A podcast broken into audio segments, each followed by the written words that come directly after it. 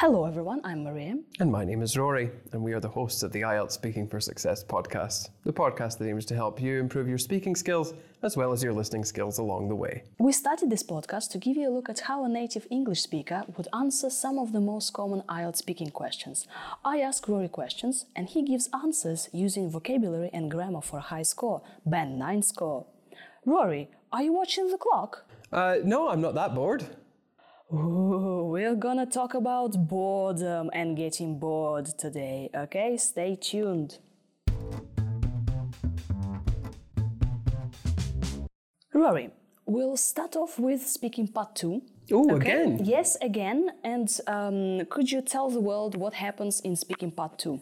Of course. So, in speaking part two, the examiner will give you a piece of paper and explain that you have one minute to prepare some notes or some thoughts about your topic. And then at the end of the minute, you will be asked to speak for one to two minutes about your topic. I'm gonna give Rory a topic which says describe an experience when you were with people and you got bored. I chose this topic because uh, one of our listeners, Irina, Irina, hello if you're listening, asked us to talk about boredom. So here you are, Irina, we're gonna talk about boredom. Okay, Rory, are you ready? Now you have one minute to prepare. Rory, I'd like you to describe an experience when you were with people and you got bored. Could you start speaking now, please? Yes. So um, it was actually um, about two weeks ago or so. Um, I was in a meeting at work, um, and it, it wasn't really to decide anything major. It was just to exchange some information. So already I didn't see the point on being there. Um, and it didn't really help matters that we were in a small and cramped room uh, in the office. So that didn't really do anything to help my mood either. I think um, I didn't get bored initially because it's always nice at the start of the meeting when you see everyone and you're just welcoming people to the meeting and then you get down to business. But um, to be honest, as things progressed and I, we were just working through material that was completely irrelevant to me, and I was waiting for my turn to speak, and I kind of realized that I wasn't interested in what other people were saying um, because I'd heard it all before, and I, I just didn't have anything to contribute at that particular point. So um, I was just bored. I was paying attention to what people were saying, but there was nothing really to hang on to in like just in the sense of uh, anything that would catch my attention, for example. Because you know, if you've heard things before, then you, you're not really particularly interested in them. Anyway, um, we got to the end of the meeting and uh, I was quite happy to leave at that point. But I decided that uh, in the future I would only have meetings when absolutely necessary. Um, if there was some really new information to be presented, information can be exchanged in so many ways, but I feel like meetings are not the most efficient way, to be honest with you, especially not when it's just old information being rehashed again and again. Um, it's not a good use of people's time, and I think it's important to value people's time, don't you? Absolutely. Uh, Rory, let's talk about boredom in general. How often do you get bored? Um, not too often, I suppose. I'm, I suppose I'm too busy being buried under work, um, but it does happen from time to time. What activity do you do when you are bored? Um, I suppose it depends what I'm doing at the time. So, for example, it sounds weird, but sometimes I'm playing video games and I just get bored of playing them. So, if I get bored of playing video games, then I'll write. But if I'm writing and I'm bored of writing, then I'll play video games. Um, and then, of course, the weapon of last resort in this sense is reading or going for a walk. I quite like going for a walk, actually. I like being around people. Do you get bored more now compared to when you were younger? I think so. Um, for example, when you're young, uh, everything is a novelty, isn't it? Uh, so uh, obviously, everything is new and exciting and interesting. Um, and I think actually, as people get older, they can fall into a kind of trap where they're constantly chasing that same experience of novelty. Uh, although it can't come back to you because you're not a child anymore. I try to be more content with what I have now, but I still find myself getting more bored than when I was younger. How do most people in your country deal with boredom? Well, I think they deal with it in the same way that a lot of other people do. I think everyone's first stop in this day and age is probably social media. Um, I don't know why, because I don't have any social media myself, so I do not see why it's attractive, but it seems to be Oh what my everyone God, does. Rory doesn't have a Facebook account. I know I'm boring, but such is life. Um, but you know, social media is just one thing. Um, I also think that people in Scotland and eh, everywhere else like to socialise more generally with their friends. Um, I personally find myself browsing the internet, and I think a lot of people um, do the same thing. It's just random browsing. There's not really any rhyme or reason behind it, to be honest with you. Thank you, Rory, so much. No problem.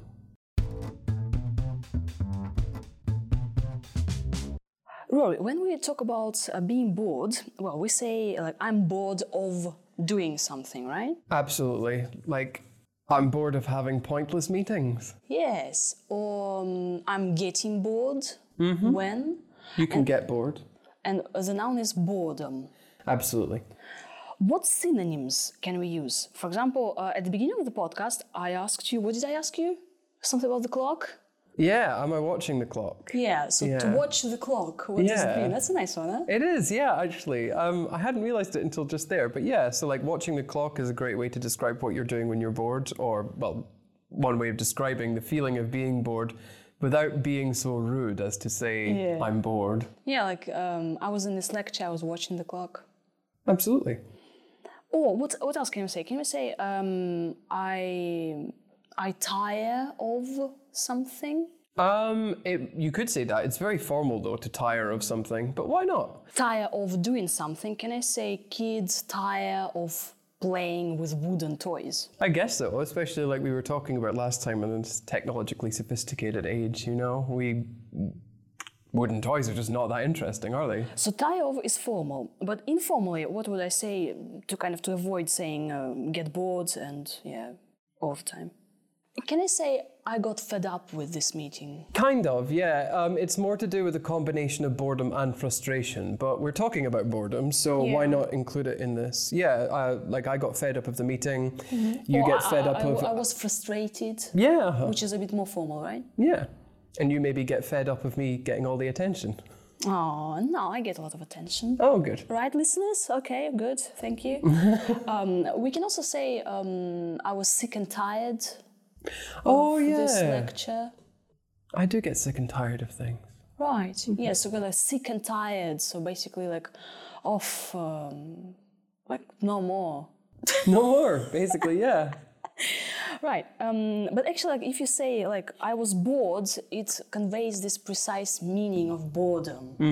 Yeah, you can use synonyms, but it's something else, right? Yeah, absolutely. However, you know, you're probably going to get, well, you'll get bored of saying the word bored all the time. So why not mix it up with a few other things? I mean, we can still understand the meaning when we use things that, even if it's slightly different, you can still get away with it.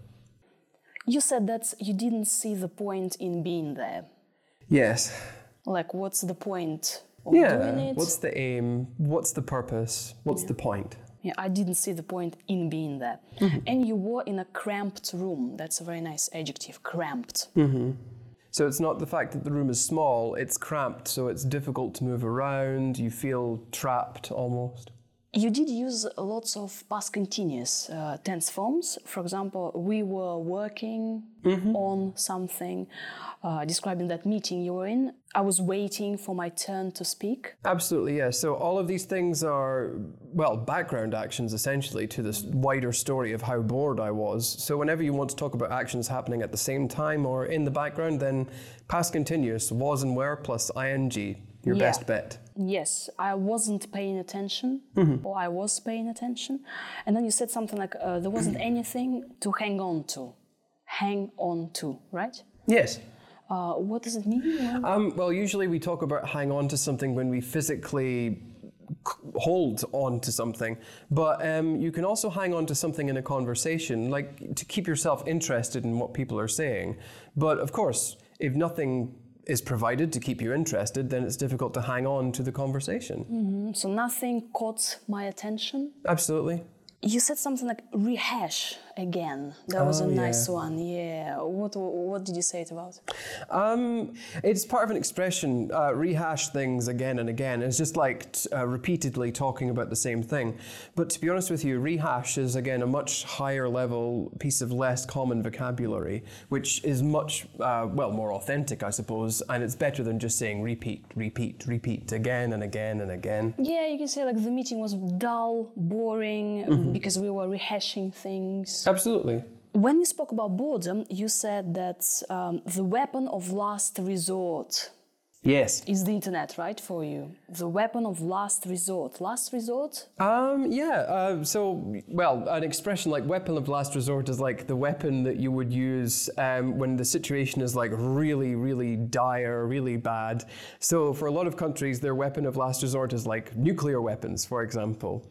But um, so it's the very last weapon that a country will ever use to defend itself. So the last thing I use to defend myself from boredom is uh, going for a walk or reading, for example. I always find that the best way of, well, the best way of fixing the problem generally, but there are other steps to take before that. Yeah, you can uh, go go for a walk or browse the internet. Yeah. Socialize with people. You said. Um, also, you mentioned um, some people fall into a trap. Yes. Of a trap when we kind of we want to catch a bear and we organize a trap. the bear falls into the trap. And it can't escape. Yeah. Yes. In the same way, you can fall into, well, you're talking about a physical trap, but uh, you can fall into a mental trap as well, which is when you keep doing something uh, that's not going to work, or you uh, do something that is really going to harm you, basically. Yeah, fall into a trap. Uh, you talked about chasing the experience of novelty. Yeah. Novelty is something new, right? Novelty, new things, but like chase the experience of novelty. When we chase something, we kind of like run for it, right? Absolutely. So it's like following something closely, like you want to get this thing. So chase the experience of uh, novelty. and uh, the last one, uh, which is a really good one, rhyme and reason, right? Yeah. So uh, it's just a way of talking about the purpose. Uh, usually the expression is to do something with no rhyme or reason. So it just means that there's no pattern and no purpose behind it. Uh, it's one of these things, it's always rhyme or reason. It's not reason or rhyme. It always goes in the pattern of rhyme or reason. Yeah, could you give us a sentence? Uh, yeah, sure. Um, things just continued with no rhyme or reason. Dear listeners, now you can listen to Rory's answers again and this time notice all the adjectives, all the grammar structures and vocabulary he's just used for a high score, okay? Nine score. Rory, I'd like you to describe an experience when you were with people and you got bored. Could you start speaking now, please? Yes. So um, it was actually um, about two weeks ago or so. Um, I was in a meeting at work, um, and it, it wasn't really to decide anything major. It was just to exchange some information. So already I didn't see the point on being there. Um, and it didn't really help matters that we were in a small and cramped room uh, in the office. So that didn't really do anything to help my mood either. I think um, I didn't get bored initially because it's always nice at the start of the meeting when you see everyone and you're just welcoming people to the meeting and then you get down to business. But um, to be honest, as things progressed and I, we were just working through material that was completely irrelevant to me, and I was waiting for my turn to speak, and I kind of realized that I wasn't interested in what other people were saying um, because I'd heard it all before, and I, I just didn't have anything to contribute at that particular point. So um, I was just bored. I was paying attention to what people were saying, but there was nothing really to hang on to in like just in the sense of uh, anything that would catch my attention, for example. Because you know, if you've heard things before, then you, you're not really particularly interested in them. Anyway, um, we got to the end of the meeting, and uh, I was quite happy to leave at that point. But I decided that uh, in the future I would only have meetings when absolutely necessary, um, if there was some really new information to be presented. Information can be exchanged in so many ways, but I feel like meetings are not the most efficient way, to be honest with you, especially not when it's just old information being rehashed again and again. Um, it's not a good use of people's time, and I think it's important to value people's time, don't you? Absolutely. Uh, Rory, let's talk about boredom in general. How often do you get bored? Um, not too often, I suppose. I'm, I suppose I'm too busy being buried under work, um, but it does happen from time to time. What activity do you do when you are bored? Um, I suppose it depends what I'm doing at the time. So, for example, it sounds weird, but sometimes I'm playing video games and I just get bored of playing them. So, if I get bored of playing video games, then I'll write. But if I'm writing and I'm bored of writing, then I'll play video games. Um, and then, of course, the weapon of last resort in this sense is reading or going for a walk. I quite like going for a walk, actually. I like being around people. Do you get bored more now compared to when you were younger? I think so. Um, for example, when you're young, uh, everything is a novelty, isn't it? Uh, so obviously, everything is new and exciting and interesting. Um, and I think actually, as people get older, they can fall into a kind of trap where they're constantly chasing that same experience of novelty, uh, although it can't come back to you because you're not a child anymore. I try to be more content with what I have now, but I still find myself getting more bored than when I was younger. How do most people in your country deal with boredom? Well, I think they deal with it in the same way that a lot of other people do. I think everyone's first stop in this day and age is probably social media. Um, I don't know why, because I don't have any social media myself, so I do not see why it's attractive, but it seems to oh be what everyone does. No, Rory doesn't have a Facebook account. I know, I'm boring, but such is life. Um, but, you know, social media is just one thing. Um, I also think that people in Scotland and eh, everywhere else like to socialise more generally with their friends. Um, I personally find myself browsing the internet, and I think a lot of people um, do the same thing. It's just random browsing. There's not really any rhyme or reason behind it, to be honest with you. Dear listeners, thank you very much. We wish you to have rhymes and reasons. Mm-hmm. And not get bored. Bye. Bye.